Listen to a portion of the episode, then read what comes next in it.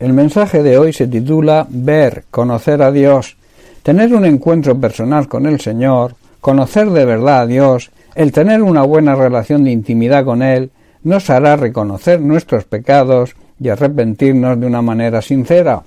Cuanto más cerca estemos de Dios, más alejados estaremos del pecado. Por el contrario, cuanto más alejados estemos de Dios, más cerca estaremos del pecado. Conocer a Dios, conocer y alimentarnos de su palabra, nos aleja del pecado. En el libro de Job, capítulo 42, leemos los versículos 5 y 6, donde Job declara lo siguiente, de oídas te había oído, mas ahora mis ojos te ven. O sea, lo que antes sabíamos de Dios era lo que nos habían contado, pero después de un encuentro real con Él, podemos decir que nuestros ojos espirituales se han abierto, llegando a verle y a conocerle como realmente es. Y luego en el versículo 6 Job dice, Por tanto me aborrezco y me arrepiento en polvo y en ceniza. Este hecho del polvo y la ceniza simboliza a la vez el pecado y la fragilidad de las personas humanas. Era un reconocimiento público por el cual los pecadores arrepentían y pedían perdón a Dios. Hoy sería el hecho de declararnos frágiles, incapaces y pecadores en busca de la misericordia de Dios. Cuando tenemos un encuentro real, personal e íntimo con el Señor, llegamos a verle como realmente es, tres veces santo, y entonces nos retractamos de todo lo que decimos y hacemos que a Dios no le agrada, y también nos arrepentimos demostrándolo con hechos. Existe entre nosotros una actitud cuando pecamos de autojustificación. Pensamos nadie me ve, nadie se va a enterar. La verdad es que tampoco es un pecado tan grande. Lo que realmente estamos haciendo con esta actitud es engañarnos a nosotros mismos, el autoengaño, y creemos que también le podemos engañar a Dios, y como somos sus hijos, Él tiene la obligación de perdonarnos. Esto sería arrinconar a Dios, y a Dios no lo podemos arrinconar, Él es soberano. Dios es omnipresente, que es uno de sus atributos. Dios está en todas partes. No hay ningún lugar donde podamos escapar de su presencia. Dios nos ve cuando pecamos y le duele vernos pecar, le duele vernos hacer cosas que a Él no le agradan.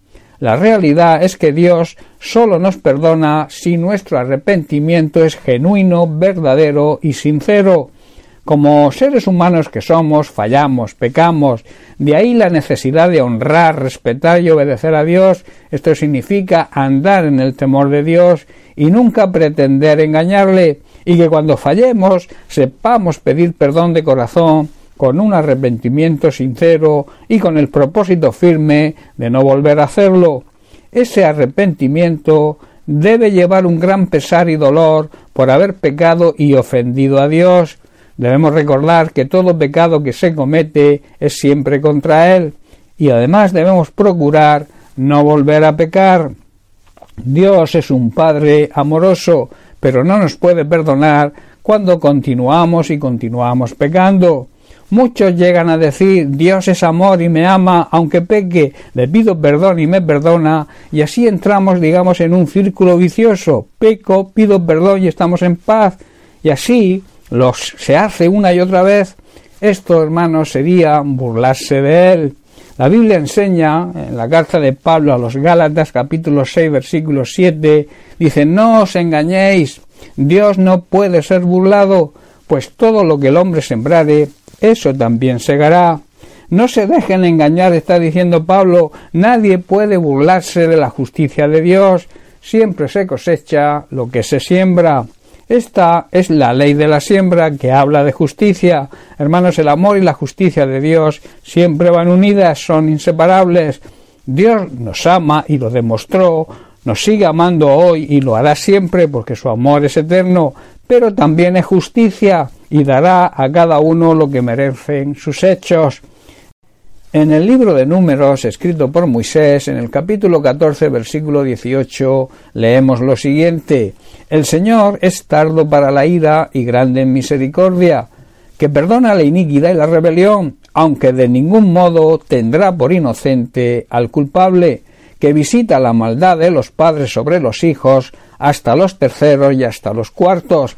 Hermanos, nuestro Dios es lento para enojarse, tiene paciencia y está lleno de amor, perdona toda clase de pecado y rebelión, pero no absuelve al culpable si no se arrepiente. Los pecados de los padres siempre van a afectar a los hijos, toda la familia se ve afectada y en la Iglesia también ocurre lo mismo. Nuestro pecado afecta a los demás. Por eso debemos pedirle perdón a nuestro Dios y Padre Celestial, porque a veces tratamos de burlarnos de Él y debemos arrepentirnos de verdad de una manera genuina y sincera. Recuerda, y te dejo con esto, cuanto más cerca estemos de Dios, cuanto más conocimiento tengamos de Él y de su palabra, más alejados estaremos del pecado. Por el contrario, cuanto más alejados estemos de Él, más cerca estaremos del pecado. Hermanos, conocer a Dios, conocer y alimentarnos de su palabra, nos va a alejar del pecado. Bien, pues hasta aquí el mensaje de hoy. Que Dios te bendiga. Un abrazo.